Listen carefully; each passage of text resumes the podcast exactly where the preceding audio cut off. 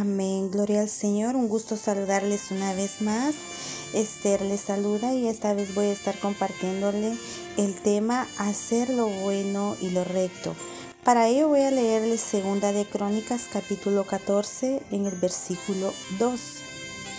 E hizo Asa lo bueno y lo recto ante los ojos de Jehová su Dios.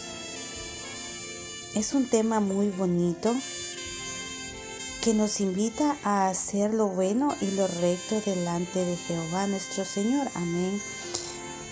¿Por qué deberíamos hacer lo bueno delante de Dios y lo recto? Sabemos que como hijos, como padres ya, sabemos que si nuestros hijos hacen lo bueno, nosotros le damos todo. Su recompensa para un hijo bueno, ¿verdad? Va a ser buena. Si un hijo de nosotros hace lo bueno, ¿qué nosotros como padres no hacemos con nuestros hijos? ¿Qué no hace usted por su hijo? Amén. Entonces así es Dios con nosotros. ¿Por qué les digo eso? Continúa diciendo su palabra. Porque quitó los altares del culto extraño y los lugares altos. Quebró las imágenes y destruyó los símbolos de acera vemos como él, Asa, volvió los ojos a Jehová, aceptó a Jehová su Dios. Vino y él quitó, quebró las imágenes, destruyó todo símbolo que adoraban antes, que adoraba tal vez en el pasado. ¿Y qué hizo él? Volvió los ojos a Jehová e hizo lo bueno y lo recto ante los ojos de Dios y mandó a Judá que buscase a Jehová, el Dios de sus padres, y pusiese por obra la ley y sus mandamientos. Dios nos manda a que cumplamos la ley, dice, a que cumplamos sus mandamientos. Quitó a sí dice, de todas las ciudades de Judá los lugares altos y las imágenes y estuvo el reino en paz bajo su reinado. Vemos cómo cambió todo en el pueblo, cómo cambió todo en aquel reino al volver su corazón a Dios. ¿Qué hizo Dios? Les dio paz. ¿Qué no hace Dios por nosotros cuando nos volvemos a Él, cuando somos obedientes? Nos regala paz, un regalo tan precioso, tan preciado, tan deseado. Tener paz en nuestro corazón, tener paz en nuestra familia. Imagínese todo el reino, toda su casa en paz. Es algo que no tiene precio. Y Dios, cuando tú vuelves tu corazón a Él, es algo que Dios da.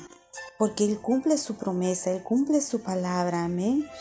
¿Y qué nos manda? Solo ser lo correcto, que cumplamos sus mandamientos, que hagamos lo que Él nos ha mandado. Amén. Vemos cómo este pueblo, como por un hombre, que volvió su corazón a Él, el pueblo tuvo paz, porque Él lo mandó, Él también lo mandó al pueblo, Él también fue ejemplo, nosotros como padres nos llama Dios a ser ese ejemplo. Aquí Asa tomó la iniciativa, Él tomó la decisión de buscar a Dios, de entregarle su corazón a Dios y luego lo demandó al pueblo. El pueblo hizo lo que Asa dijo. Como padres nosotros tenemos que ser ese ejemplo para nuestros hijos. Tú tienes si aún no lo has hecho, tú tienes que volver tu, tu mirada, tú tienes que aceptar a Dios, tú tienes que hacer a Dios el centro de tu vida, el centro de tu matrimonio, el centro de tus hijos para que haya esa paz como lo hubo en aquel reino. Así va a haber esa paz en tu vida, así va a haber esa paz en tu matrimonio, así va a haber esa paz con tus hijos. Y qué hermoso, imagínese vivir en paz, vivir en armonía todo por ser obedientes a Dios, todo por hacer lo recto y lo bueno delante de Jehová, todo por reconocerlo a Él como tu único Salvador personal, como único Dios de tu vida. ¿Ah? Aquí Él destruyó imágenes de madera, de acera, porque eso no trae respuesta. Pero un Dios vivo, un Dios que ha vencido a la muerte, un Dios que resucitó, es un Dios vivo A Él tenemos que adorarle, a Él tenemos que cantarle, a Él tenemos que danzarle, a Él tenemos que alabarle.